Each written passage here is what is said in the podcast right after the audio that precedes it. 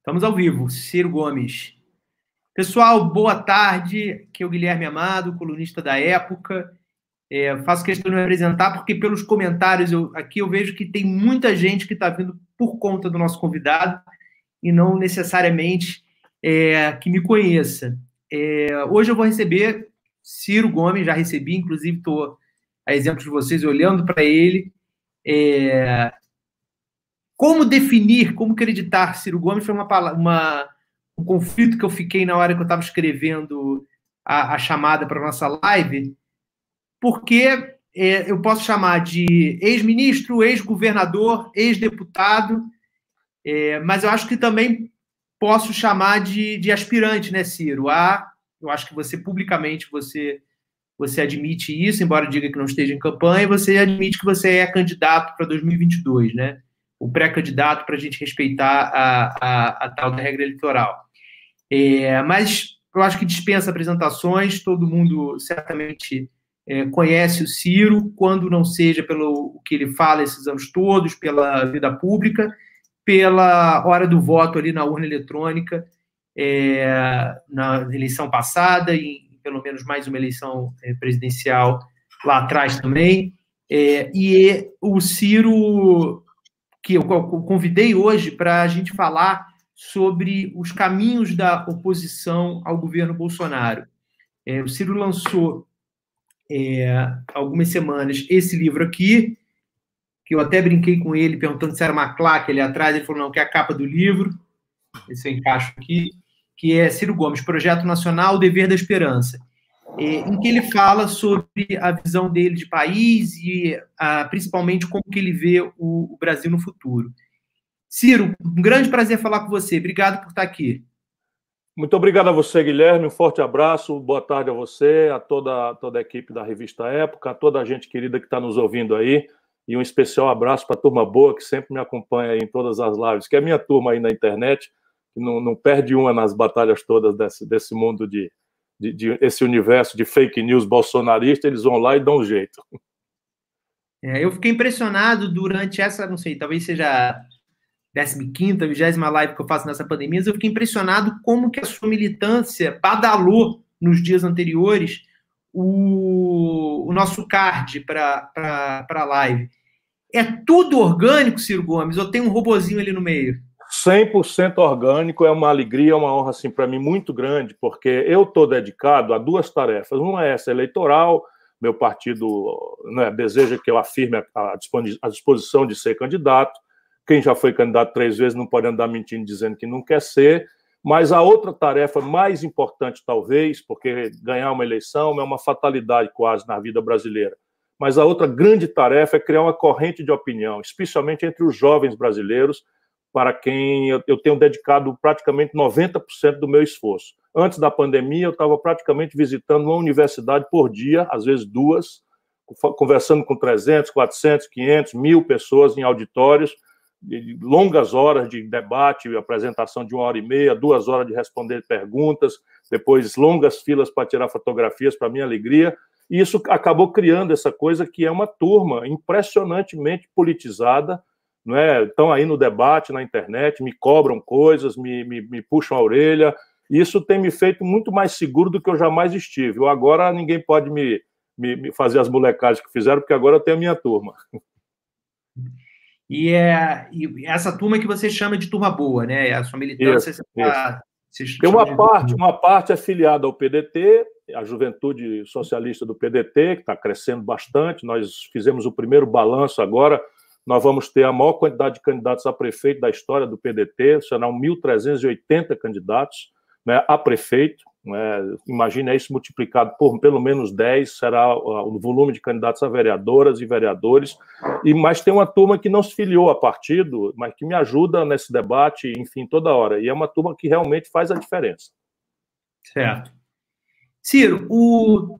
agora a gente está entrando numa na, estamos na quarta semana, vamos para a quinta, de uma relativa calmaria em relação ao presidente Jair Bolsonaro, né? Pelo menos é, se comparado ao que foi, ao que foram os últimos meses, né?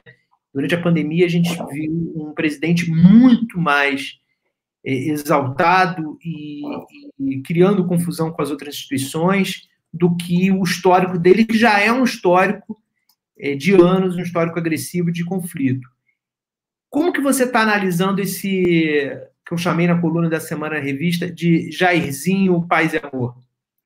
Isso vale tanto quanto uma cédula de três reais. Né? Todo mundo sabe que não existe cédula de três reais, que se aparecer é porque é falsa, né? e como tal deve ser tratada. A nota de três reais é essa versão do Bolsonaro. Mas a explicação para mim é muito clara e contundente, porque nós temos a data a partir da qual ele muda.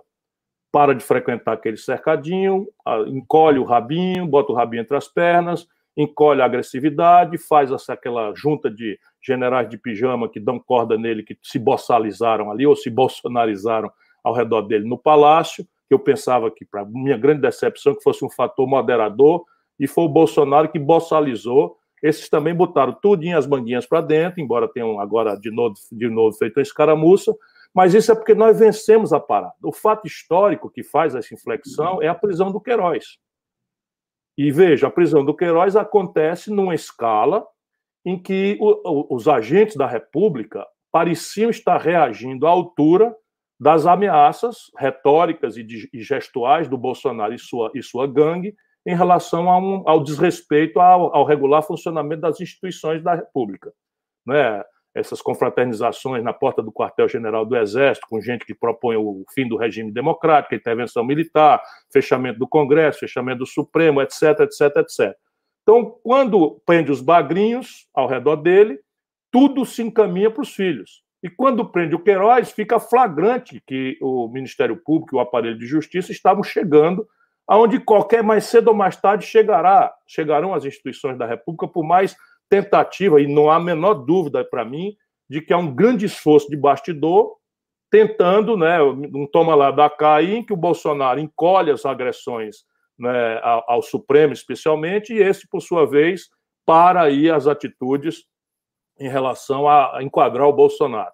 Né, parece que o Gilmar Mendes não foi consultado para esse grande acordo e fez essa declaração, que é uma obviedade, ele apenas apontou que o rei está nu, né, uma, pior crise de saúde pública da história brasileira, o Bolsonaro nomeia um, um general é, da ativa, isso transforma o Brasil numa república de bananas, e esse general da ativa ocupa 23 cargos da hierarquia técnica do Ministério da Saúde com militares, a metade deles da ativa. E isso, evidentemente, está levando para o colo das Forças Armadas, pelo menos no imaginário popular, e é justo que a população pense assim, a responsabilidade por um genocídio que vai alcançar provavelmente 180 mil mortos, sendo aí corretas as perspectivas que estão se afirmando todo dia corretas do Imperial College de Londres, que está fazendo as simulações em relação à pandemia no Brasil. Então, essa parte da crise, aparentemente, a democracia ganhou. Resta agora a gente demonstrar para o povo brasileiro que os números da pandemia se devem à irresponsabilidade do Bolsonaro e que a tragédia econômica sem precedentes que está acontecendo no Brasil, para ela, o Bolsonaro não tem sequer um plano, um projeto ou uma compreensão mesmo. Você concorda com essa, com essa análise de muitas pessoas, é, é, me inclusive, de que há um, um risco à democracia, um risco latente à democracia nesse momento? Houve bastante sério. O Bolsonaro escalou o golpe, é? na medida em que esse, é, eram quatro providências. Houve, houve porque você considera que não há mais? Não, veja, o que aconteceu foi que a sociedade civil brasileira reagiu. Por dentro das instituições, o Supremo estabeleceu não é, uma, uma ação que tem dois, dois flancos, né, a apuração das gravíssimas denúncias do Sérgio Moro na sua demissão e a apuração da estrutura de fake news que atingiu a, a, a, o, o, o Supremo Tribunal Federal. No Congresso Nacional, a CPMI das fake news foi prorrogada por mais 180 dias e está alcançando a parte do dinheiro sujo e os filhos do Bolsonaro. E, fundamentalmente, os inquéritos do Ministério Público da, do Rio de Janeiro, que alcançaram, a ponto de prender o, o, o, o, Queiroz, né, alcançaram o outro filho do Bolsonaro. Portanto, esse conjunto de pinças né, fez com que o Bolsonaro medisse e pesasse e viu que não, via que não tinha força. De outro lado, a sociedade civil, eu tenho um orgulho de ter participado da primeira hora desse movimento, agigantou-se né, os movimentos apareceram imediatamente, milhões de assinaturas de pessoas que estão aí fora da disputa política, fora da, até meio que se protegendo do mundanismo da política, intelectuais, artistas, cientistas, enfim, juristas, né? adversários históricos deram-se a, a, tarefa de juntos aparecerem nessas lives, nessas coisas. Eu mesmo eh, tive uma hora com Fernando Henrique Cardoso, com quem eu praticamente não me avistava politicamente há décadas, né? para demonstrar que nós não íamos aceitar essa escalada golpista. Eu diria que é para sempre, não, porque eu volto, volto a dizer, o Bolsonaro é uma cédula de três reais. O que o Bolsonaro diz de manhã não serve para de tarde, é um mentiroso compulsivo, e na cabeça dele, ele ainda vai tentar um golpe, não é? e a coerência disso são milícias que ele está organizando, incrustado nas PMs do Brasil inteiro. Nós aqui no Ceará já vimos ela funcionando, e ela é basicamente nazista, violenta, agressiva, não respeita nada, nem lei, nem instituições, nem regra da democracia, né, nadinha. E o Bolsonaro conta com isso, quando ele anuncia que quer armar as pessoas. Por que, que o Bolsonaro suspende? É o único país do mundo que eu conheço que suspendeu a norma que determinava o rastreamento de armas. Veja quem está nos assistindo. O Bolsonaro revogou portarias do Exército Brasileiro que determinavam os procedimentos para você rastrear armas e munições. Portanto, agora, quem comprar uma arma e quem comprar munição pode fazê-la chegar na mão da milícia, porque não tem mais o rastreamento. E a única grupo de interesse a quem interessa não ter rastreamento é, são as milícias, com quem o Bolsonaro tem ligação orgânica, todo mundo sabe disso, ou pelo menos todo mundo vai saber disso, porque eu já sei disso há muito tempo. Sim. É, breve parênteses, você tocou nesse ponto aí do, do Ceará e o, e o que houve é, lá atrás. Em que pé que está a questão da, da responsabilização dos policiais militares que participaram daquela, daquele motim? O, o Camilo Santana falou que ele não recuaria, né? É, nacionalmente houve apoio de, de diversos líderes, o próprio Rodrigo Maia é, afirmou que também não dava para se, se, recuar de uma punição aquilo que é uma insubordinação. É, em que pé está atualmente? Veja, as punições administrativas, ou seja, os afastamentos, suspensões e os procedimentos disciplinares estão absolutamente todos em andamento e não houve recuo de absolutamente nada. As prisões, como infelizmente tem acontecido na justiça brasileira, assim que a imprensa parou de prestar atenção, o juiz relaxou as prisões, o que é uma verdadeira aberração, porque esses camaradas mataram aqui 200 pessoas.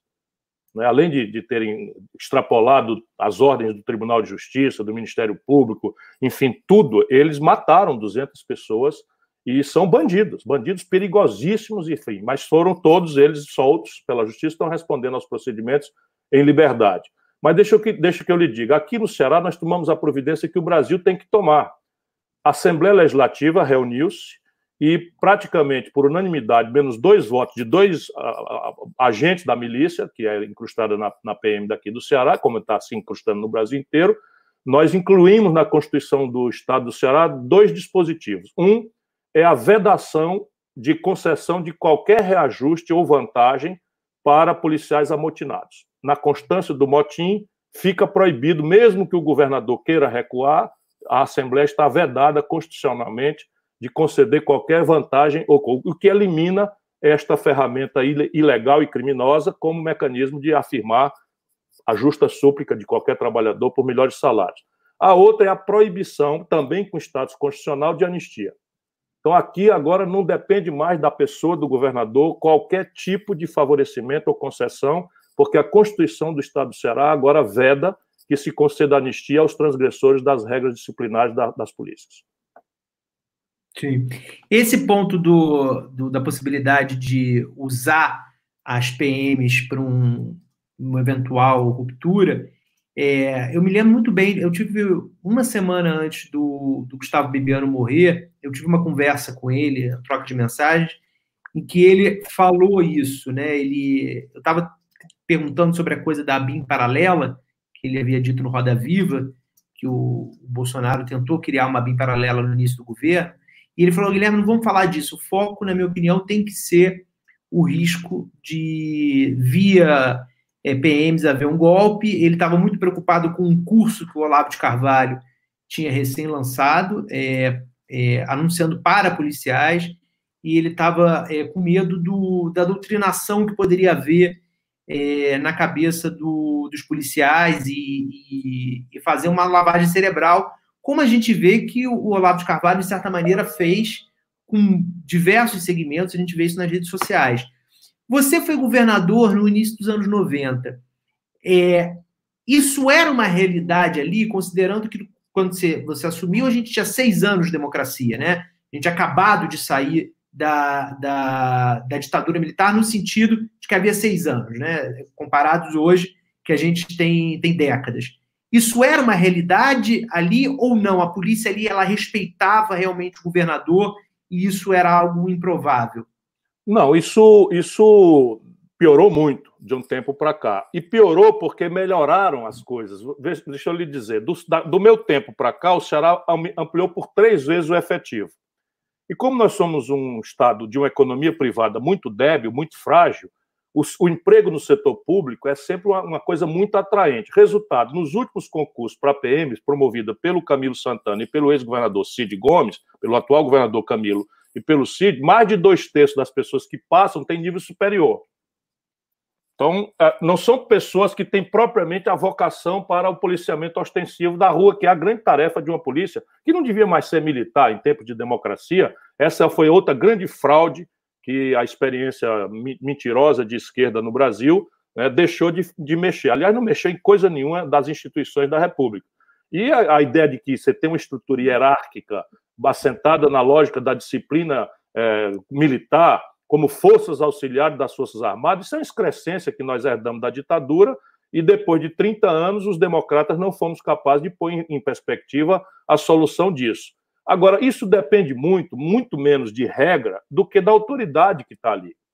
Então, comigo, ah, enfim, é um, é um exercício pessoal. Eu tive alguma escaramuça, por exemplo, eu lembro de um tenente que chefiava uma gangue dentro da PM ele ia para um determinado bairro de, da, da, classe média alta, naqueles locais onde a meninada saía de carro para fumar alguma coisa ou, ou para namorar, etc., e assaltava essas pessoas, paisano. Em seguida, naturalmente, as pessoas denunciavam, a polícia chamava e ele ia atender a ocorrência. Uhum. Aí, um belo dia, um garoto reconheceu e ele quis matar o garoto. Atirou, o rapaz se fez de morto e, graças a Deus, escapou e acabei, né? Aí eu fiz, fiz uma cerimônia, é uma cerimônia para expulsá-lo da PM, jurou que me matava e tal, e acabou. E nunca, nunca, não, não sei mais nem dele, foi para cadeia, nunca mais tive notícia.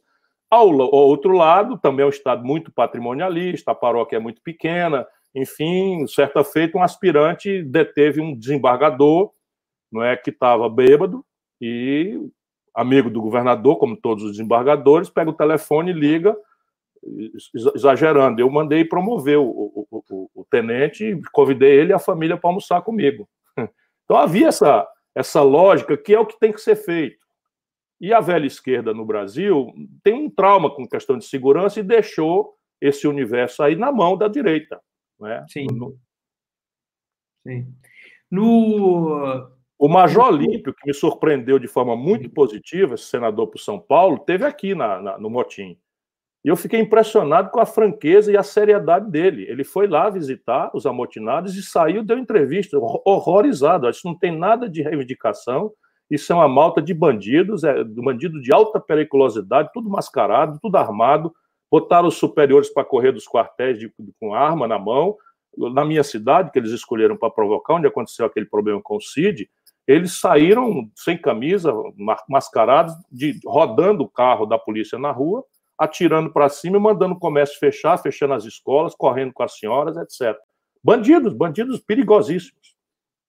Sim.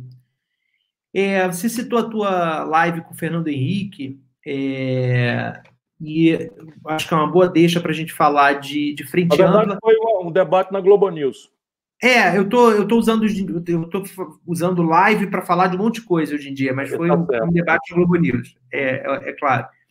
É, você, você citou a, a, a, conversa sobre o Fernando Henrique, eu acho que ela é uma boa deixa para a gente falar da, da tal da frente ampla, que foi há um mês, dois meses, ela era o tema nacional né, de, de fazer frente a essa ameaça que estava muito mais latente, como a gente conversou.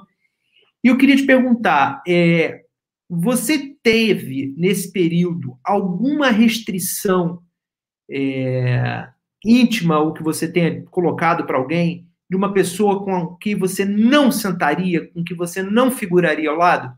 Não, absolutamente não. Eu fui muito claro todas as vezes. Eu disse que havia duas emergências ao redor das quais nós precisamos celebrar uma unidade, pouco importa de onde viesse essa unidade.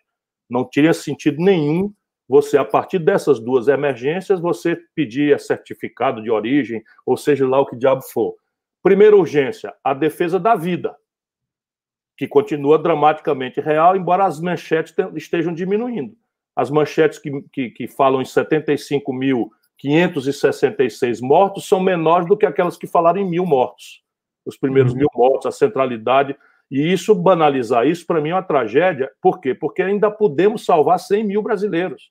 Portanto, uhum. deveria haver uma grande emergência nacional para obrigar o governo a, a cessar essa, essa, essa atitude anticientífica, genocida, criminosa, né, e fazer ainda o que tem que ser feito, que é coordenar os esforços do governo federal, governos estaduais, municipais, pelo isolamento social radical, aonde for necessário, pela testagem em massa, que nós, nós seguimos sendo o país que menos testa no mundo, e, portanto, não sabemos o itinerário do, do vírus, nem se ele está recrudescendo acolá ou, ou, ou retrocedendo aqui. O Brasil tem números exóticos, esquisitos à luz da ciência.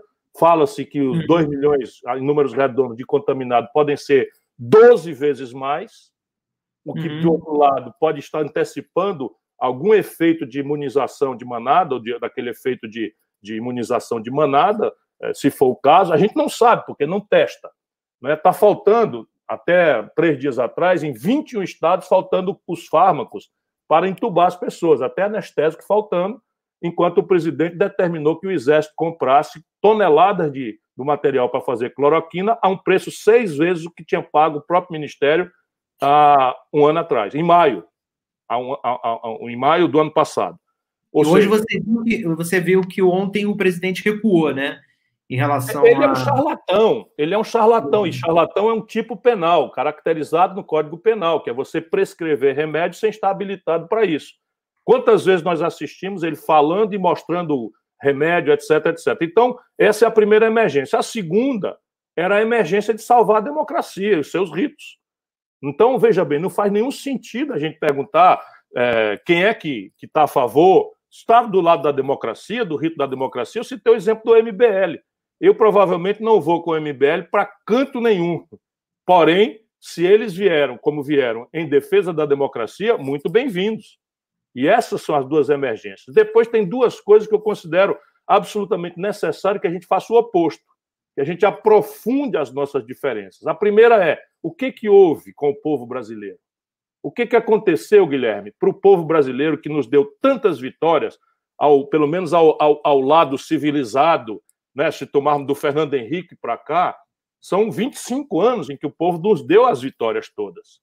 Não é? Desse lado mais progressista, mais arejado, ou se quiser, pelo menos civilizadamente democrático. Não é? Por que, que houve? O que, que houve com o povo brasileiro para, de repente, esse mesmo povo, numa conta de 70% do São Paulo, do Rio de Janeiro, de Minas Gerais, do Sul, do, Nordeste, do, do Centro-Oeste e do Norte, o Nordeste não, terem dado vitória a um boçal despreparado, bandido, de uma família de bandidos como, como o Bolsonaro. Nós precisamos aprofundar com muita humildade a consciência das causas que levaram o Brasil a isso. Porque senão nós vamos ter que cair nesse petismo irresponsável, não é? Que chama o nosso povo de gado. Todo mundo que não é petista é fascista. Outro dia vi agora o Haddad se prestando esse serviço sujo do lulismo bandido, né? classificando quem é e quem não é progressista no Brasil. Logo, o Haddad. Percebe? Então, se a gente não entender. Por que logo o Haddad? Porque o Haddad é um homem que acabou de ser candidato a presidente do Brasil, com, com o, o, o Marcos Lisboa fazendo o programa dele, anuncia a, a, a, a, autonomia do Banco Central, anuncia uma exótica convocação de uma Assembleia Nacional Constituinte, que o Bolsonaro propôs a mesma coisa. Percebe? Na, se, se, se, se o Meirelles, o Palocci, são progressistas, eu não sei mais o que é ser progressista. Sabe? Não dá mais para empulhar o povo brasileiro com esse tipo de coisa. E isso é o que eu estou falando, assim, nós precisamos entender E não é para chibatear ninguém, para punir ninguém, é para nos reconciliar com o povo brasileiro. Eu Sim. tenho repetidamente dito isso. Ou nós fazemos uma autocrítica, compreendemos com humildade o que deu causa a isso. E eu proponho que a gente faça esse debate de forma fraterna e respeitosa, para não dilapidar e dinamitar pontes. Porém, uhum. esse debate será feito na canela. Se o PT achar que vai mostrar cara feia e pagar gabinete de ódio com, com o restinho do dinheiro que roubaram escandalosamente da República Brasileira, se eles acharem que deve ser assim, vamos assim então. Né? E vamos ver o que, é que vai acontecer. Então, esse é o primeiro dissenso que nós precisamos estabelecer. Então, não tem unidade para mim.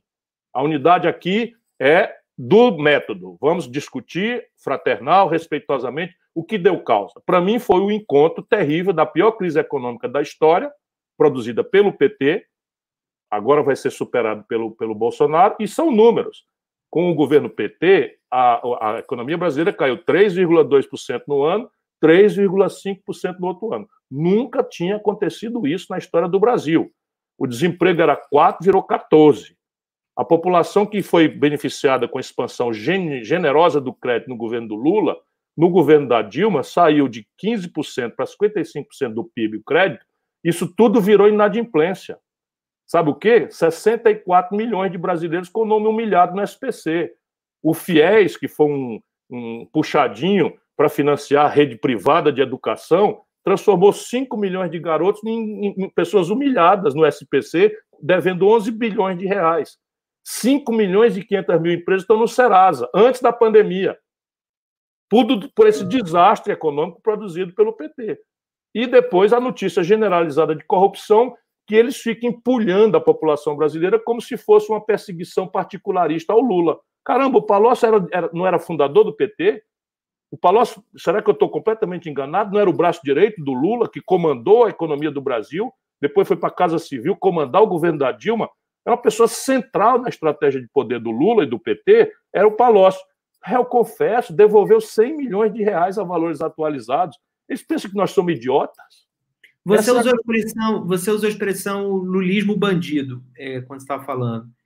É, você, eu nunca, eu, eu, não tenho lembrança, me corri se eu estiver errado, eu nunca vi você, você, chamar o Lula de bandido. Isso, isso eu você já quero fez? pessoalizar, não, eu não quero pessoalizar. O Lula está respondendo na justiça. E, de, de, novo, quando nós nos insurgimos contra o Bolsonaro, chamamos uma frente ampla, né, pedimos a unidade de todos os democratas do país, o mais grave que tinha acontecido ali era a ameaça de fechar o Supremo. Era, um uma, né, era, uma, era uma declaração estapafúrdia de um general que está no palácio até aquela data na ativa, só um Brasil da boçalidade do Bolsonaro aceita um negócio desse, medindo a régua da oposição. Você lembra né, que a decisão, uma decisão interlocutória, uma decisão processual boba, sem nenhum efeito de nada, né, do ministro do ministro Celso de Mello, ninguém menos do que o decano do Supremo, que determina a audiência do, do Ministério Público por uma petição que ele recebeu, e aí ele não competiu outra coisa se não fazer isso. Aí o, o bossalzinho lá do palácio porque acha que vai, as pessoas vão ter medo dele, porque ele, muito valentão, imaginando que vai mandar soldados atirar em civis desarmados. Né? Esse general lá que está do lado do Bolsonaro.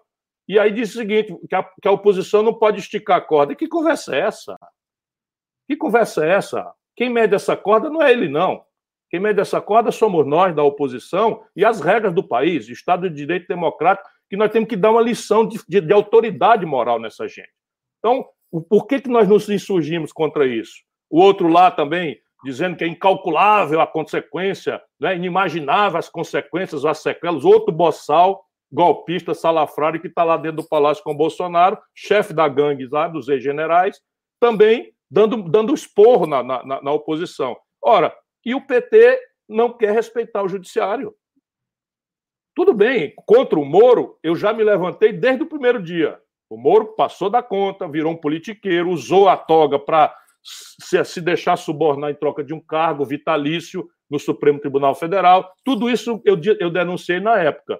Mas e os outros tribunais, a segunda instância, a terceira instância e o Supremo, nomeado quase todo mundo pelo PT, não merece respeito? Então a questão básica é essa. Certo. Agora, eu, eu disse que duas coisas pedem o dissenso. Um é entender as causas.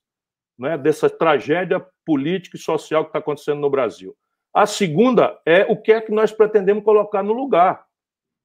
O, o Guilherme, depois de 25, 30 anos, veja que eu estou juntando aí a social-democracia com o petismo e tal, né? o Brasil com o Fernando Henrique cresce 2,3% ao ano, com o lulopetismo cresce 2,6%. O Brasil tem o pior sistema tributário em matéria de regressividade, de injustiça fiscal e de impedimento da competitividade sistêmica da nossa economia do mundo. No fim do lulopetismo, cinco brasileiros controlavam a renda equivalente às posses de 100 milhões de nacionais do país. O lulopetismo concentrou em cinco bancos 80% de todas as transações financeiras do Brasil. Uhum. Ora, se isso. O que, é que a gente pretende? É que isso continue assim? O Brasil é um de dois países do mundo que não cobra tributo sobre lucros e dividendos empresariais. O Brasil subgrava patrimônio e as grandes rendas e cobra imposto abusivo da classe média, porque mata na fonte, não é? Com, 30, com, com, com você com, ganhando um salário qualquer de 10 mil, 8 mil reais, você já morre com 27,5%. Se você ganha 2.050 reais, você morre com 15%. Os grandes salários do Brasil pagam a mesma alíquota. Enquanto a cidadã que vai no, no, no, ônibus atrás de emprego, trabalha como diarista, que faz uma ligação do celular, paga 40% de imposto escondido no, no, consumo, que é a grande perversidade. E tudo isso tem que mudar. Sim. Tudo isso tem que mudar. Deixa eu te fazer uma pergunta. É, você é, caracterizou bastante o PT como, a, como, como, é a sua visão do partido. Hoje você não Veja, eu, não, eu não gosto de generalizar, não. Isso é, um, isso é um segmento do PT. Eu gosto sempre de citar exemplo, com o Suplicy, ah. é um homem honrado e limpo e tem espírito público, o Tasso Genro, o Olívio Dutra, o Raul Ponte, o Paulo Paim, né, o, Rui Costa, o Jaques Wagner, o Elton Dias, Camilo Santana, é uma porção de gente boa. Aí o que aconteceu é que essa, todos estão, estão postos de lado em nome de uma vassalagem ao lulopetismo corrompido. Só vai para a executiva nacional do PT quem tem folha corrida. Olha se eu estou exagerando. Pega a relação e depois entra na internet para ver. Certo. É, hoje, com essas pessoas que você elogiou, que você separou em relação aos que você criticou, com elas você tem interlocução para uma futura aliança? Ou a partir da falta de comunicação com Lula isso é inviável? Não acontecerá. Veja, porque, de novo, naquelas duas questões, uma, o que que deu causa a essa tragédia? Por que, que o povo de São Paulo, que nos deu 25 anos de vitórias para esse campo, é, campo, vamos dizer, civilizado, democrático, vota numa conta de 70% num boçal bandido como Bolsonaro. Se a gente não entender isso, e o PT não, não aceita, a burocracia lulopetista não aceita essa discussão. Para eles, tudo é culpa de alguém que não são eles. Para eles, tudo é uma grande mentira, uma grande enganação. Então, então não haverá in, in, nenhuma chance da gente se reconciliar com o povo brasileiro se a gente não se conectar com essas razões. Certo? É o que eu penso. A segunda é o que é que nós vamos colocar no lugar. Então, veja, se eu digo o Brasil tem o sistema tributário mais perverso do mundo, nós precisamos cobrar um tributo sobre lucros e dividendos que eu já cobrei quando fui ministro da Fazenda do Itamar. Quando eu fui ministro da Fazenda do Itamar, eu criei uma alíquota para os grandes salários acima de 200 mil reais por mês de 35%. Aí, se o PT falar num negócio desse, a turma vai dizer, mas por que não fez? Sim. Essa turma aí. Por que não fez? Por que, que não fizeram? Essa é a grande questão. Então, para eles, eu sou o pior adversário, não é o Bolsonaro. Já Sim. desde as eleições. Agora, na, na, no, na última eleição, em 2018, é, você. Esse quadro do PT já estava desenhado, já não tem nada do que você contou que você, que você não soubesse, mas em abril você tentou visitar o Lula na cadeia, chegou a pedir isso na justiça. Claro, isso é humano. Isso é humano. Eu, eu visito pessoas na cadeia, independentemente de elas serem criminosas ou não. Eu sou advogado, inclusive. Veja, eu não conheço o Lula pela televisão. O Lula é um velho amigo de 40 anos, 35 anos. Você continua considerando ele um amigo? Não, não, não, não. O Lula, o Lula virou um mentiroso compulsivo. O Lula, o Lula virou um cara, assim, sabe, por quem eu perdi o respeito. Se corrompeu completamente, não tem o menor apreço ao povo brasileiro. Tudo que ele quer hoje é fazer um partido que tenha 50 deputados para bater a mão em 200 milhões de reais de fundo eleitoral. Só isso. Não tem preocupação com o Brasil, pelo contrário. Se você quiser uma explicação para o conjunto de maluquices e de isolamento na qual o Lula se voluntariou para ficar, só tem uma explicação: ele quer se vingar do Brasil. Na cabeça do Lula, o povo brasileiro tinha a obrigação de ter descido em, em, Curitiba, ter quebrado tudo lá na sede da Polícia Federal e ter levado ele, primeiro, Lula, primeiro e único, para a presidência da República ou para o rei, para o primeiro, primeiro, império, primeiro imperador depois de Dom Pedro II. Só isso explica o Lula dizer que tem um lado bom na pandemia, é, que, que, enfim, essas baboseiras todas que ele tem falado, e mentindo compulsivamente, mentindo de uma forma absolutamente assintosa para um homem que teve a grandeza que ele teve. Só uma explicação. Resolveu ligar o, né, o botão do exploda-se e vai cuidar só dos interesses particulares do PT. Certo. PT, deputado. Sim, sim. O... Agora veja, eu pedi para visitá-lo como um ato humanitário. Veja, sim. É, se, se, qualquer grande nome público com quem eu convivi fosse preso, eu ia visitar. E Você aí. Entrevistei na. Entrevistei há coisa uns dois meses o Luiz Mercadante, é, para falar essa coisa de frente ampla, e ele falou que, é, um, que ele considera uma frente ampla eleitoral inviável, é, fez essa distinção entre eleição e, e defesa da democracia também, é, e que eleitoral, é, o máximo que se poderia conseguir era uma unidade da esquerda no primeiro turno, que, na visão dele, deveria ser em torno do PT também. É, já que o partido é, foi o que se saiu melhor nas últimas eleições. Você acha é, que é possível uma construção de uma unidade na esquerda para 22? Veja, o que diabo é ser de esquerda no Brasil?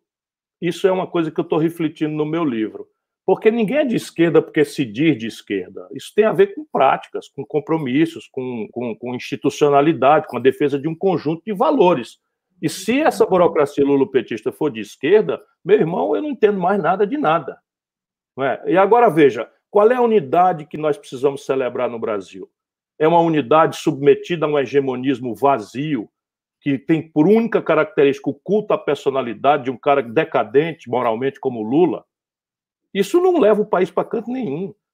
Percebe? O Lula fez uma grande mentira. Vamos ter clareza disso. O Lula anunciou de dentro da cadeia que era candidato em 2018 até as pedras do caminho sabiam que a lei da ficha limpa não permitia que ele, condenado em segunda instância, como já estava pelo Tribunal Regional lá do Rio Grande do Sul, não podia ser candidato. Mas explorando o carinho, a, a, gentileza, a generosidade justa que o povo mais pobre tinha com ele, especialmente aqui na região do Nordeste, o Lula mente, despudorado e, e, e, e, e sabe quem foi que acreditou nessa mentira? O PCdoB, mais ninguém.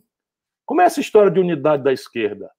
Só quem acreditou nessa mentira foi o PCdoB, que infelizmente aceitou esse papel não é, subalterno, sumiram com a Manuela, não deixou ela falar na campanha, não é? enfim. Isso é o que eu assisti de dentro do processo. O Lula me ofereceu para participar dessa fraude. É público que ele me convidou para ser o Haddad, né? essa fraude, e eu disse: olha, eu tenho vergonha na cara, porque uma mentira dessa, se der certo, não pode dar certo. Primeiro, você, para mim, é um insulto à dignidade do povo brasileiro. Mas, em segundo lugar, se desse certo essa fraude, sai dali um presidente desse tamanho. Com esse tamanho da crise que o Brasil tem, com essa complexa né, fragmentação do, do, do mundo político, com o colapso fiscal do país, tudo que o Brasil não pode ter é um presidente fraquinho, um, um poste, um pau mandado, que, aliás, é o que nós já vimos. Que, qual é a experiência da Dilma? A Dilma é uma pessoa honrada. O Ceará foi o único estado do Brasil que deu dois terços dos votos contra o impeachment, porque não havia base jurídica para fazer o pretexto de, de, de, de, de regularidade fiscal, de como é pedalada fiscal, não, não, é, não, é, não é crime de responsabilidade, como tal definido na lei, na doutrina, e não tem característica de dolo, porque é uma, uma suplementação orçamentária. Evidentemente, o presidente da República não tem obrigação de ler que aquilo acontece aos milhares de decretos de suplementação orçamentária, e todos os presidentes fizeram, e o Tribunal de Contas sancionou todas essas práticas. Enfim, isto posto, o desastre que foi o governo da Dilma, meu irmão, não é possível. São números. E por quê? Quem botou a Dilma lá?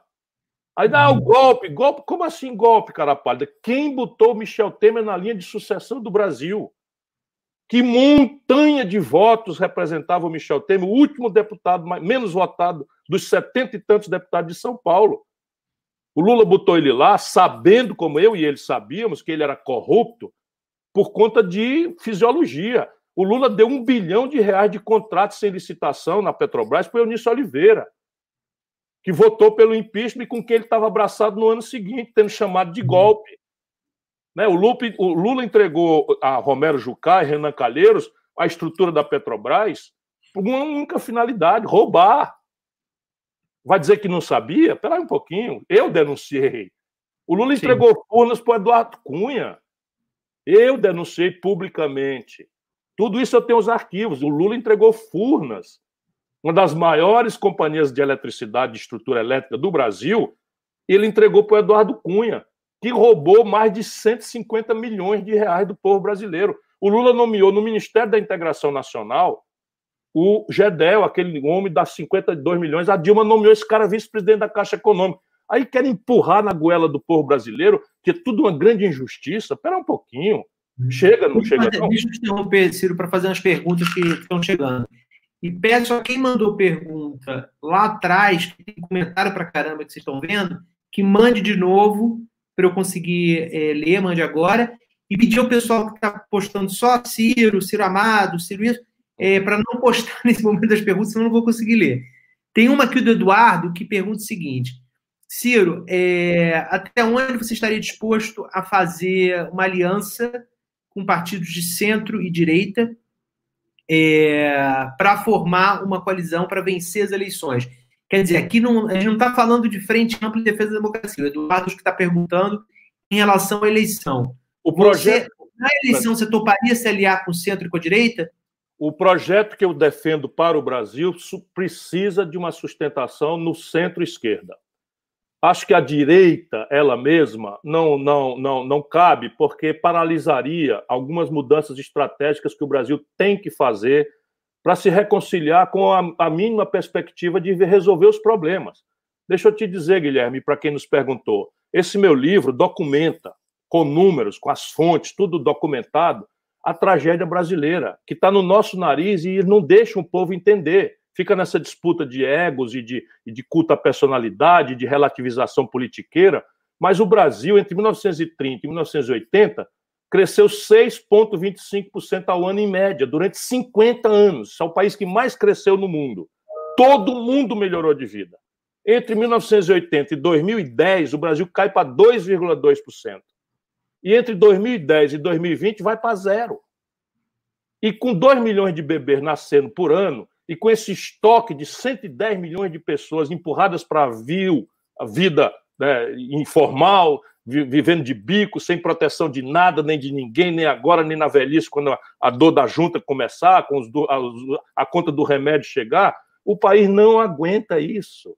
A desindustrialização uhum. que o Brasil está experimentando é uma mortal tragédia. Em 1980, um terço da nossa riqueza era tirado da indústria, que tem os melhores empregos, os melhores salários, paga o maior volume de impostos, agrega valor na exportação. Pois bem, caiu para 10%. A indústria brasileira, do jeito que vai, vão acabar, vão liquidar a indústria brasileira. E agricultura, pecuária e mineração não paga a conta de vida moderna que o nosso povo quer ter. Celular, tablet, TV, internet, meio de diagnóstico médico, química fina, é, carrão com, edu, com, com, suspensão automática, direção hidráulica, essa conta ela não fecha. Então, uhum. ou a gente põe isso em debate, ou a tragédia está feita. O Brasil vai virar uma ex-nação. Certo. É. O, outra pergunta aqui, como que você vê a possível fusão entre o ou aliança, né, antifusão do PCdoB com o PSB? Veja, nesse momento tem muita especulação, né? E, e, aí você tem algumas questões. O PCdoB, nas últimas eleições, dado, e eu não tenho nada a ver com isso, problema deles, né? eu tenho muito carinho, muito respeito, são nossos aliados aqui a vida inteira. O Ceará deu um senador pelo PCdoB, com meu entusiástico apoio, o senador Inácio Arruda, portanto, eu quero muito bem a eles e tenho um fraterno respeito, e, mas acho que este alinhamento subalterno ao lulopetismo corrupto tirou deles o que é a maior vantagem deles. Qual é? Uma arguta visão da realidade brasileira. Se você olhar a história do PCdoB, eles sempre foram vanguarda na percepção correta do Brasil. Agora os documentos estão falando em projeto nacional, na necessidade de uma coalizão de centro-esquerda, mas na prática viraram um, um, um, partido que acriticamente estão alinhados ao que o Lula mandar fazer. E o resultado prático é que eles não conseguiram a cláusula de barreira pela primeira vez na história. Para sobreviver, eles, eles, eles produziram uma fusão com o Partido Pátria Livre. Pois bem, o PT foi para a justiça e o pessoal foram para a justiça para impedir, tentar impedir esse gesto extremo de desespero para a sobrevivência, que era a fusão do. Sabe o que o PCdoB fez? Amém, ficou lá quieto. Não sei o que eles estão pensando. Eles é o problema deles. Eu lamento muito, porque eles são uma força muito respeitável. O outro ponto que é, mandaram antes para eu, eu te perguntar é qual foi a razão da, da, da saída da Cátia Abreu do PDT, que foi sua vice na última eleição? A Cátia ela nunca teve muito confortável no PDT. Ela é uma pessoa de muito valor, é uma amiga querida que a vida me deu, eu tive muita honra de caminhar com ela.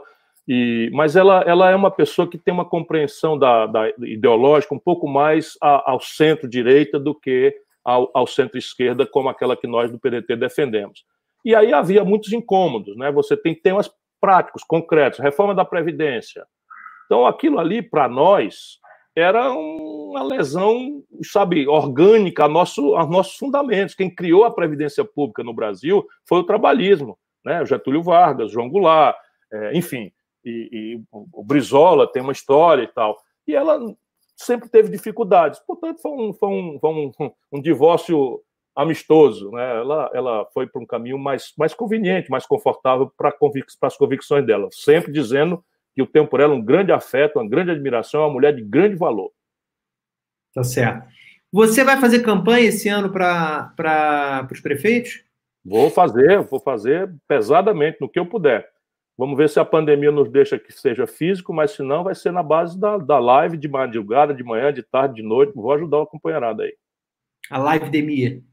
É isso. Ô, Ciro, deixa eu te fazer outra pergunta. Você está o tempo inteiro em Fortaleza? Como é que tá? É, eu estou em casa, estou em casa, trancado, não, é, não saio para nada. Aqui vou, olhe lá, no, buscar meu filho na, na casa da mãe para ficar aqui comigo, mas já de máscara e sem sair do carro, eu estou cumprindo todos os itinerários, porque volto a lhe dizer, isso não é um respeito só a mim, né, é um respeito às outras pessoas a única saída para essa doença terrível, dado que ela não tem vacina nem remédio, é o isolamento social para quem puder. Então, quem não puder, tem naturalmente a nossa compreensão, mas tem que usar máscara, é, fazer a higiene das mãos, com álcool gel se possível, se não com sabão, enfim, guardar distância sempre que possível, mas para o nosso povo, que está obrigado aí nos terminais de ônibus, nos terminais de trem, dentro dos ônibus, a ficarem, enfim, amontoados uns nos outros, é uma tragédia. Enquanto a doença chegou para os ricos, todo mundo fazia isolamento social e achava que era correto e tal, menos o Bolsonaro. E agora que ela desceu para a periferia, é um verdadeiro genocídio. É um verdadeiro genocídio que está acontecendo no, no, Brasil. Você vê, é, você está em casa, mas imagino que deva chegar, mesmo você em casa, muito relato de, da situação é, da população no Ceará, tanto Fortaleza quanto no interior, a partir de seus aliados. Você ouve que está nascendo esse, é, digamos assim, um neobolsonarismo é, que, de, é preciso, é preciso. conta do auxílio emergencial ao Bolsonaro? É, é preciso respeitar mais pobre. É preciso respeitar o nosso povo. É preciso respeitar o nosso povo. Nosso povo está né, tá dizendo muito obrigado. Isso é, é, é fato, é real. Está dizendo muito obrigado. Essa é uma característica que nós não temos que censurar. A elite que não precisa dos 600 reais e que, embora 130 mil militares receberam, não sei quantos mil funcionários públicos sem merecimento, sem poder receber, muita gente que precisava não recebeu, mas o nosso povo ou tinha isso ou ia passar fome. Sim, Mesmo com isso, está com dificuldades monstruosas. Portanto, o que o nosso povo está dizendo, com meu generoso carinho, é muito obrigado. Né? Muito obrigado por isso e tal. Então, o camarada está desvalido, obrigado a ficar em casa porque o, a, o, picolé que vendia não pode mais, o carrinho de pipoca não pode mais, é, enfim, uma série de coisas. E o camarada colapsou a renda. Isso muitas vezes as pessoas esquecem, colapsou mesmo. O camarada ganhava ali, vendia 20, 30 picolés, levava do dia. Agora perdeu tudo isso. Então chegaram os 600 reais, ele está dizendo muito obrigado. Eu acho que tem que dizer mesmo, não tem nenhum problema. Não, você acha que Mas isso, é fato, acabar é o emergencial, acaba essa, essa boa vontade com o. É, porque as pessoas não sabem. Não é que o Bolsonaro queria que fosse só por dois meses 200 reais. Que quem forçou a mão para 600 reais foi o, o parlamento. Mas, a, como quem faz é o governo, as pessoas são agradecidas. E elas estão aí vendo que tem mais um mês, tem mais dois meses e tal. Mas o, o, concreto da avaliação de um governo, Guilherme, é basicamente é a situação econômica. Essa é a, essa é a grande razão de avaliação positiva ou negativa de um governo. Como esta ajuda chega para mitigar a tragédia socioeconômica sem precedentes, as pessoas estão com essa justa sensação de gratidão, de, de muito obrigado. E elas não vão para as nossas abstrações, que o Bolsonaro é um boçal, que fala bobagem por hora, por metro, por, por, por volume, etc. Não, elas estão ali no concreto. A política para elas é uma sujeira mesmo, todo mundo é pilantra, todo mundo é bandido. Esse, pelo menos, mandou alguma coisa para meus filhos ter um bocado para comer. Eu compreendo isso com o meu coração. Mas não acho que o Bolsonaro vai escapar da fúria popular na sequência, porque é o pior governo da história do Brasil sem, sem rival. É. Eu acho que tem uma distinção também em relação ao que aconteceu com o Bolsa Família, que o Bolsa Família é, ajudou, não foi a única razão, mas houve um momento de prosperidade econômica, né? É, que a gente não vai, não vai ter nos próximos, nos próximos meses, com certeza, no próximo ano, provavelmente também não, Podia independentemente ser... do, da tentativa da política econômica por conta da pandemia, né? Podia ser diferente. Né? Os números da China, por exemplo, né, onde a, a, pandemia começou, demonstram que a questão é de manejo da, da, da pandemia e de manejo das sequelas econômicas da pandemia. Então, a China tem 1 bilhão e 200 milhões de habitantes, morreu menos gente do que no Ceará. Morreu metade do que morreu em São Paulo. Qual é a diferença? A diferença é governo. Na hora que aconteceu a pandemia, ali por dezembro, eles isolaram o Wuhan, o, o, o né? fizeram um isolamento social radical.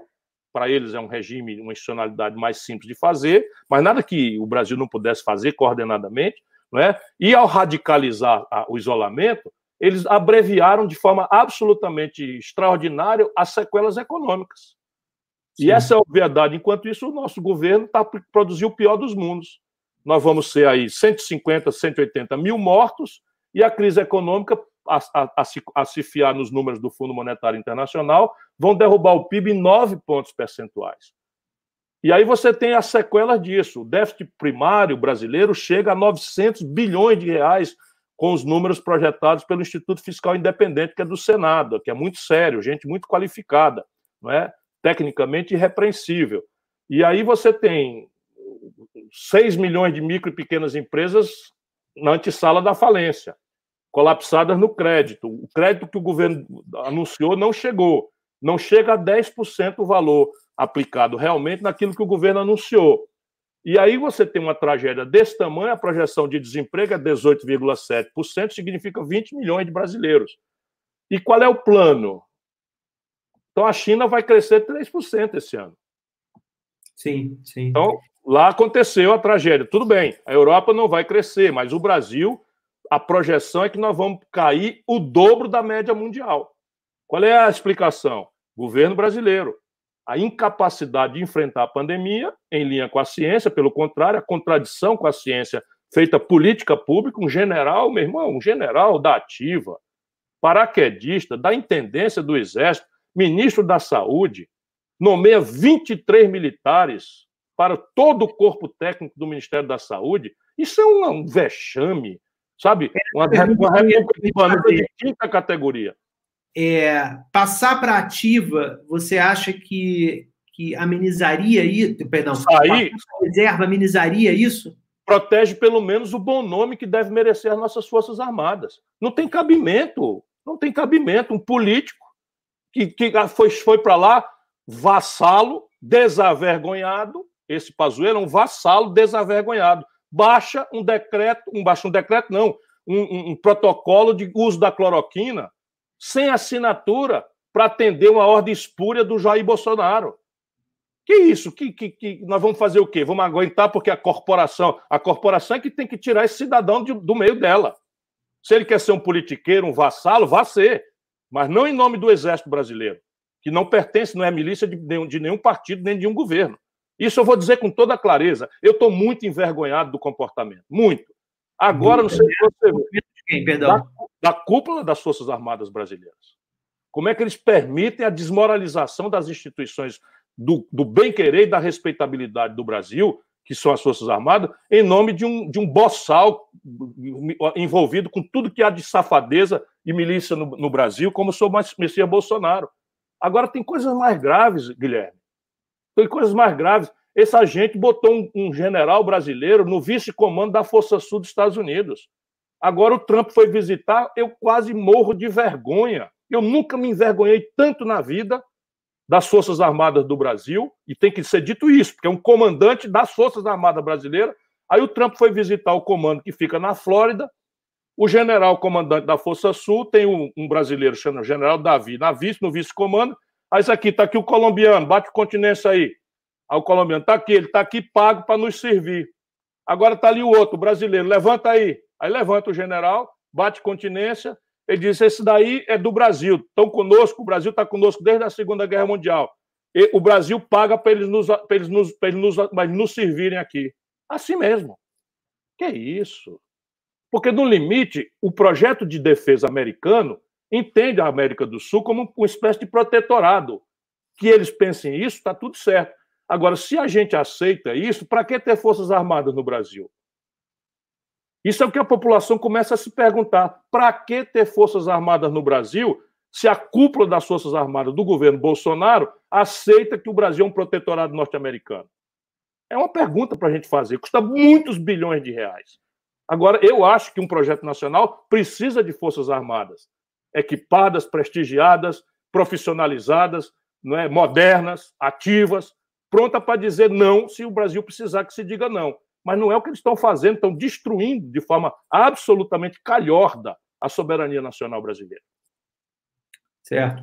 Ciro, tem duas, uma pergunta aqui do João Vitor Ribeiro que tem a ver é, com uma outra que eu já queria fazer, e ambas têm a ver com a sua forma é, que, que você se apresenta. Ele pergunta assim: Ciro, você não acha que deveria utilizar uma fala mais popular para o seu discurso atingir um maior número de pessoas? que isso é uma, é uma, uma coisa que, ao longo da sua, da sua vida política, você já respondeu. E eu vou casar com essa pergunta uma outra coisa que eu tenho pensado é, recorrentemente. Você sempre, é, e acho que você até já falou que que está de saco cheio de, de, responder sobre isso, e eu não vou perguntar sobre isso, mas você vai Não, não, não, não, não, eu, eu não tenho saco cheio. Foi... Pode perguntar o que quiser. Não, não, não, essa, essa do João, do João Ribeiro você não falou, a que eu vou dizer que você falou que era de recorrentemente você sempre foi questionado é, de ser muito virulento, né? E, e você, uma vez eu me lembro que você falou que, você, que a empresa sempre te pergunta isso, mas a minha pergunta não é sobre isso. Você não acha que, de certa maneira, o Bolsonaro te anistiou? Porque é o seguinte, se a gente, se a gente é, é, convive com a virulência do Bolsonaro, é, a tua virulência está umas casas abaixo, né? Guilherme, a questão é conteúdo. Né? Claro que a forma. É, eu estou aprendendo muito com a idade, mas também com o trânsito pelo Brasil. Então, quando eu falo assim, é porque eu, eu venho de uma escola pública. Percebe? Então, o, o, o companheiro agora perguntou se eu não tenho que falar mais simples e tal. O que, que eu procuro fazer? a mensagem não pertence ao emissor da mensagem, a mensagem pertence ao, ao receptor. Então, nesse momento, eu estou falando para um grande jornalista de uma grande revista nacional, por mais que eu faça metáforas e faça uma, uma, um adjetivo mais, mais, mais quente um pouco, eu estou homenageando o jornalista, porque eu não vou ficar fazendo né, metáforas simplórias de, do, do né, de futebol, não sei o que e tal, para ser popular de Araque. Eu sou popular de verdade. Eu fui educado na escola pública quase toda a minha vida, quase toda a minha vida, na escola pública do interior do Ceará. Então eu sei como é que se fala direitinho com o povão, etc, etc. Aqui no meu estado eu nunca perdi uma eleição. Claro que não é pelo mérito meu, é pela generosidade do povo do Ceará. né? Mas não é porque eu faço milagre, é porque eu, eu não minto. Essa é a minha característica. Agora, a elite brasileira, aí você. Então, o jeito de falar do interior do Ceará, em São Paulo, é estranho. O cara muito veemente, com muitos, muitos S's e R's, as vogais todas muito abertas e tal. Isso assusta um pouco. Eu só vim perceber de um tempo para cá. Então, nesses ambientes, eu tenho que, sabe, é, procurar um pouco entender, mas é, é regionalismo isso no, no, Brasil. As pessoas estão acostumadas, as novelas tão, são todas em carioquês, né, os noticiosos são todos em São Paulistês ou carioquês, nem mineirês entra. Aí cearense é estranhíssimo. Né? Se, é, é nordestino serve para fazer piada, para ser artista, mas político é sempre estranho. Não é, não é por acaso essa, esse lado bandido do PT me chama de coroné. E o bolsonarismo boçal e corrupto me chama de coroné. Os dois. Mas sabe o que é coroné? É, é, uma, é uma tentativa em paulistês de, de, de, imitar o sotaque do Nordeste. É, é, puro preconceito. Então o PSDB controla São Paulo há 28 anos. Ninguém nunca chamou o Alckmin de coronel. Como de fato não é. Né? Eu não tenho uma rádio, não tenho uma televisão, não tenho empresa, não sou sócio de ninguém, nem coisa nenhuma, 30, 40 anos de vida pública, nunca respondi por inquérito, nem passei absolvido, né? mais popular governador, mais popular prefeito, ministro da Fazenda que ajudou a fazer o real. Eu tenho uma biografia que me autoriza, sabe? Quatro livros publicados, esse agora está em primeiro lugar na venda e tal. Eu andei como visiting scholar em Harvard, imagina, faço palestras por aí afora, não tem jeito, sou do Nordeste, coroné. E manda ver, então eu aguento, pô. Né? Tem gente que tem que responder porque é robô, porque é, porque é ladrão. Agora o filho do Guxiquem, caramba, o filho do Guxiquem faz a delação premiada. Aí o Lula quer que a gente acredite que, que o PT é uma, uma alma santa que está injustiçado. O filho do Guxiquem, eu nunca imaginei, contou a história toda da manipulação do dinheiro do fundo de pensão. O Paulo Guedes está respondendo por, por, por inquérito com o segredo de justiça por malversação de fundo de pensão. Esse é um país sangrado, e eu digo isso para todo mundo, com os números, com os nomes, e isso assusta. Então é mais, fácil, é mais fácil falar mal do carteiro do que ler a carta. Verdade. O que, que você acha de uma eventual candidatura do Luciano Huck?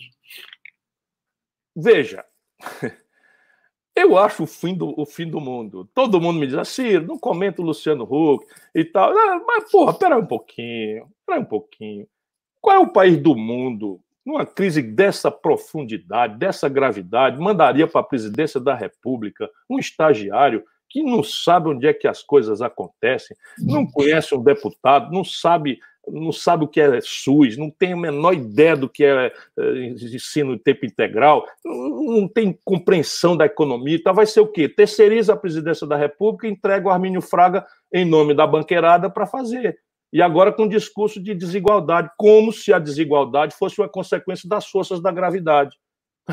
Porra! Aí prende o cara da, da, como é? Processa o cara da, da Codafit, o Luciano Huck é sócio. Aí prende o Joel Batista, aí o Luciano Huck tem que apagar um bocado de fotografia. Aí escolhendo o AS, dá um inquérito um AS, aí o Luciano Huck tem que apagar um bocado. Ele, o, o, o Luciano Huck é isso, é um, é um bom vivan, rico pra cacete, e que agora resolveu se divertir de ser presidente da República. E a elite brasileira está desesperada, porque o Bolsonaro está comprometendo, nunca foi o candidato dela, mas ela foi, o Bolsonaro foi o não tem tu, vai tu, né?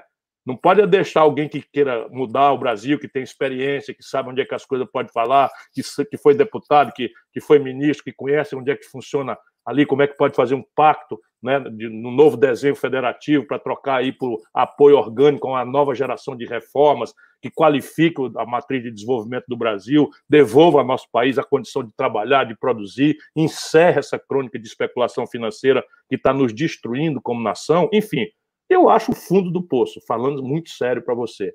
Eu não sei, eu, é, quando eu chego numa esquina e vejo aqueles meninos jogando malabares com fogo, eu acho aquilo absolutamente extraordinário, eu acho maravilhoso. Acho assim, eu fico pensando, caramba, se eu passar uns três meses ou seis meses ensaiando isso aí, eu vou me queimar todo e não vou conseguir fazer. Ok, então eu admiro. Agora eu pego meu filho, tem uma crise de apendicite, eu vou levar para esse malabarista fazer a crise mal comparando, é isso. Botar um estagiário na presidência da República é isso que nós temos aí. Sim. Qual é a diferença? O Moro é outro. Quer dizer, que, que é isso? De onde é que nasceu esse Moro? Um juiz medíocre escreve mal, domina mal o direito, não compreende direito as coisas, se corrompe completamente, se vende para um, um lado político, vai ser ministro, faz a coberta todo tipo de bandalheira e molecagem e ainda quer se apresentar para o país de chibata moral com esse único tema. Toda vida que você olhar um cara falando demais desse negócio que eu sou o chibata moral, pode acreditar que aí tem um pilantra. Pergunta para fechar nossa conversa. Como é que você avalia, no geral, a... o desempenho da oposição ao governo Bolsonaro? Eu acho que nós temos produzido milagre, sabe? Porque é preciso que a gente entenda que a derrota, de novo, aquela avaliação lá que eu falei, a derrota foi gravíssima. Nós não perdemos a eleição para o Bolsonaro. O Bolsonaro elegeu, dos 513, o Bolsonaro elegeu quase 400. Nós temos 130 deputados federais em 513. Né? Isso daí, se a gente não fizer uma avaliação, se a gente não tiver humildade para entender, agora, com 130 em 513, se nós deixássemos as coisas correrem na base só da tratativa numérica e não fosse a, a qualidade política da oposição, era 3 a 1 contra o povo brasileiro em todas. Nós fizemos ali um movimento, especialmente nós do PDT, de novo, o PT não, não entendeu isso, né, mentiu que ia apoiar o Freixo, e nós fizemos um entendimento com o Rodrigo Maia, para que ele nos garantisse duas coisas. Primeiro, obrigar o Bolsonaro a jogar dentro das regras da democracia. Está cumprindo rigorosamente. Cumprindo rigorosamente. A CPMI, por exemplo, das fake news, eles tentaram entrar na justiça para impedir o filho do Bolsonaro. E o, e o, e o, e o Rodrigo e o Alcolumbre garantiram a projeção por mais 180 dias. Ela vai chegar a conclusões muito importantes, especialmente para desenhar uma inovação legal que nos proteja o povo brasileiro e a nossa democracia dessas fake news com dinheiro estrangeiro que o Bolsonaro usou e abusou com influência desse Bannon dos Estados Unidos. Mas a outra tarefa é contenção de danos. E isso é que às vezes a população não entende. Nós não temos força para fazer uma, uma lei de saneamento da melhor qualidade. O que nós temos força é para atenuar danos, botar lá uma, uma obrigação de uma tarifa, um prazo adicional para os estados poderem, se não tiverem capacidade de cumprir o 100%, ou os municípios, prorrogar por mais 30 anos a, a, a sua titularidade. Nada coisa, e é o que nós estamos fazendo. Sem se falar num flanco judiciário. As pessoas não sabem, mas o PDT, e eu sou advogado ativo. Então, por exemplo, se não fosse uma ação que o PDT assinou e um liminar do ministro Alexandre de Moraes, o Brasil já estaria com 500 mil mortos. Por quê? Porque o Bolsonaro queria determinar de cima para baixo o não isolamento social. E aí nós entramos na justiça e conseguimos uma liminar garantindo a autonomia dos estados e municípios, sem dispensar a União, que o Bolsonaro está mentindo, como se essa liminar tivesse dispensado a responsabilidade da União, mas o, o ministro deu a liminar numa ação que nós fizemos. Nós salvamos centenas de milhares de vidas. Né? O Bolsonaro quis nomear um amiguinho do filho dele para a Polícia Federal. Foi uma ação nossa que eu assinei como a liminar que foi dada que inibiu. Então, nós estamos fazendo o diabo. Né? Nós, nós estamos representando no, no Tribunal Internacional Penal para o Bolsonaro responder por esses crimes todos que ele tem cometido contra a sociedade brasileira. Portanto, eu diria a você que, com todas as gravíssimas contradições, não é, o, no mundo eh, da oposição ao Bolsonaro, nós temos feito um trabalho razoável, bastante razoável. Muito bem. Ciro Gomes, muito obrigado. É, a gente tem que encerrar, porque eu sei que você tem outro compromisso à noite. Queria agradecer demais a sua presença e da audiência. Eu ouso dizer que de todas as lives que eu fiz até agora foi, foi, o, foi o recorde. Obrigado. É, é, e muito bom. Obrigado pela participação das pessoas aqui. Infelizmente, não consegui fazer todas as perguntas. Vamos o... fazer mais três, então. Eu, eu tenho um tempinho mais, se você quiser. Ah, você fala das perguntas? Sim, se quiser. Ah, eu tô... Você está falando de fazer mais três lives. Vamos fazer, Não. então. É... Pescar uma aqui. Ciro, no seu governo haverá é, renda básica permanente como política de Estado, né? Que é, o, é a proposta do, Sim. do Sim, por duas razões. A primeira é essa conjuntural. Nós temos aí hoje mais de 110 milhões de brasileiros na informalidade. E, e, essa gente precisa tem direito de comer, sabe, de, de, fazer as três refeições, de ter como ir e vir nos ônibus, então tem que ter uma renda básica. A segunda é que o Brasil está perdendo a corrida tecnológica de uma forma tão criminosa e grave, pela desindustrialização especialmente, mas pela É, nós estamos com o pior orçamento em ciência e tecnologia da história do Brasil, só para você ter uma clareza, e isso significa que o emprego do futuro, que para muita gente já é o emprego do presente, será inacessível para a esmagadora maioria do povo brasileiro, porque nós não estamos dando a eles a, a, a qualificação, a técnica, a condição de produzir. Então, é por essas duas razões, porque o emprego moderno tá, vai sumir, mas vai ser substituído por algoritmos quando chegar o 5G, e porque a massa de pobres no Brasil tem direito a ter uma renda mínima. Tá certo.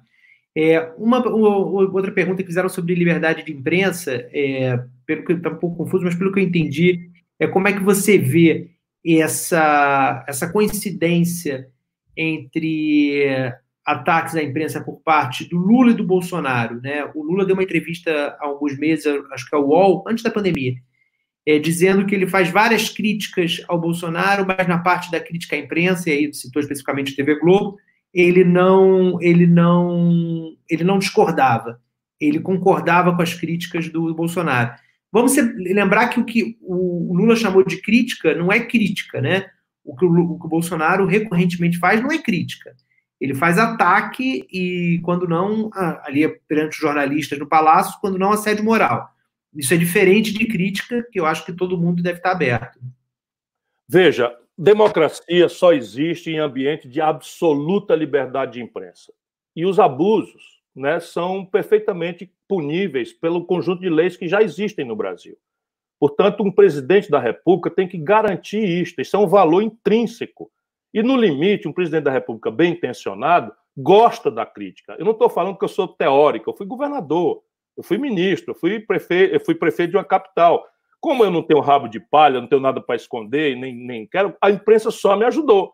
E olha que a imprensa aqui era severa contra nós, porque o Tasso brigou com todo mundo, havia deformações graves, etc. E eu sucedi o Tasso e recebi essa, esse legado, esse legado e tal. Nunca processei um jornalista, nunca, nunca. Né? Eu mesmo respondia. Às vezes eu publicava um tijolaço, mandava bala ali no assunto. Mas a liberdade de imprensa é essencial. O Lula vive, o lulismo fanático, bossalizado, vive do bolsonarismo bossalizado. Um vive do outro. O desespero deles é surgir uma coisa no Brasil, porque um afirma-se no outro, na negação do outro. Não digo que são iguais, porque o Lula é muitas vezes melhor do que o Bolsonaro, por qualquer ângulo que se queira considerar. Não é? Inclusive, do ponto de vista moral, o Bolsonaro é um pilantra quem está dizendo isso sabe que pode ser processado e ele não me processa nem me processará. Nenhum desses generais bosta que o cercam lá, ex-generais, na verdade, nenhum deles me processa, porque eu sei que o Bolsonaro é corrupto. O Bolsonaro roubava dinheiro da gasolina do gabinete dele, roubava dinheiro de funcionário fantasma. Quem botou o Queiroz lá no gabinete do filho, quem corrompeu os filhos, foi o Bolsonaro. Queiroz é homem do Bolsonaro. Portanto, a imprensa presta um grande serviço ao Brasil. Ponto. Isto dito, eu tenho uma crítica. A crítica é a linha editorial única da dita grande mídia brasileira, sob o ponto de vista econômico. Acho que a Folha de São Paulo, as organizações Globo, em matéria de informação, são extraordinárias. Ai do Brasil se não for o Estadão, né, o, o, o antigo JB para o qual eu escrevi, o Estadão já escrevi, né? enfim, eu acho esses jornais todos muito bons do ponto de vista da informação. Muito bons mesmo. Eu me sinto informado, leio todos, né? Não gosto dos noticiosos da Globo por conta dessa coisa de cabeça feita, sou polícia da economia. Então, não tem, não tem a contradição. Nós tivemos uma reforma da Previdência que é um assunto gravíssimo, dramático. Ninguém que tinha outra proposta não era contra, que devia ter espaço, mas ninguém que tinha outra proposta, como eu, estudei anos. Fiz estudo comparado de 62 países, tinha uma equação toda arrumadinha, com os números, dizendo o prazo, etc, etc. Nunca isso surgiu para o povo brasileiro conhecer, porque tinha que ser a mesma linha do Guedes. Aí você pega, por exemplo, falando com franqueza, porque liberdade de imprensa é essencial como o ar que a gente respira. Mas veja, houve uma reunião patética dia 22 de abril, e nós todos brasileiros somos informados, porque foi liberado né, o escandaloso uh, palavrório lá do, do, do coisa e as maluquices do coisa, sumiram com o Guedes, meu irmão as baboseiras que todos os outros. O Guedes defendeu a prostituição, o Guedes defendeu a privatização da porra do Banco do Brasil, usando a expressão dele aqui. O Guedes falou palavrão pra cacete e tal. Sumiram com ele, cara. Por quê? Porque o Guedes é o mainstream. Né? Então, o Bolsonaro é um, é estúpido, mas o Guedes é o mainstream. Essa, para mim, é a crítica que nós temos que fazer respeitosamente, porque não devia ter essa coisa de, de é uma espécie de censura. Quando você não dá palavra a outras vozes, você simplesmente deforma e perde credibilidade, que é o que hoje acontece. Se você perguntar para a população brasileira, a imprensa tem baixa credibilidade, como os políticos. Né? Só que os políticos são facciosos por definição, e a imprensa se espera, pelo menos, pluralidade. Sim. Ó, em defesa, eu, eu como, como parte, eu vou, eu vou me defender para falar do todo. Eu postei aqui ao longo da sua resposta alguns links de notas da coluna, críticas ao Guedes e apontando inconsistências no Paulo Guedes. Eu estou falando é o mainstream, que eu o, jornalismo, sei, o jornalismo brasileiro é de excelente qualidade, excelente qualidade. Mas do, do eu, tenho, eu tenho que defender o meu, pelo menos, e como eu claro. sou parte do, do mainstream, estou, consequentemente, é, defendendo que as sessões, é, mas eu entendo a sua crítica. Uhum. Ciro, muito obrigado, valeu mesmo. Um abraço, Guilherme. Pessoal, obrigado demais pela audiência. É, ficamos no segundo lugar dos Trend Topics do Twitter ao longo da nossa, da nossa conversa aqui, da nossa entrevista. É, eu vi que vários seus seguidores passaram a, a seguir a coluna, é um prazer.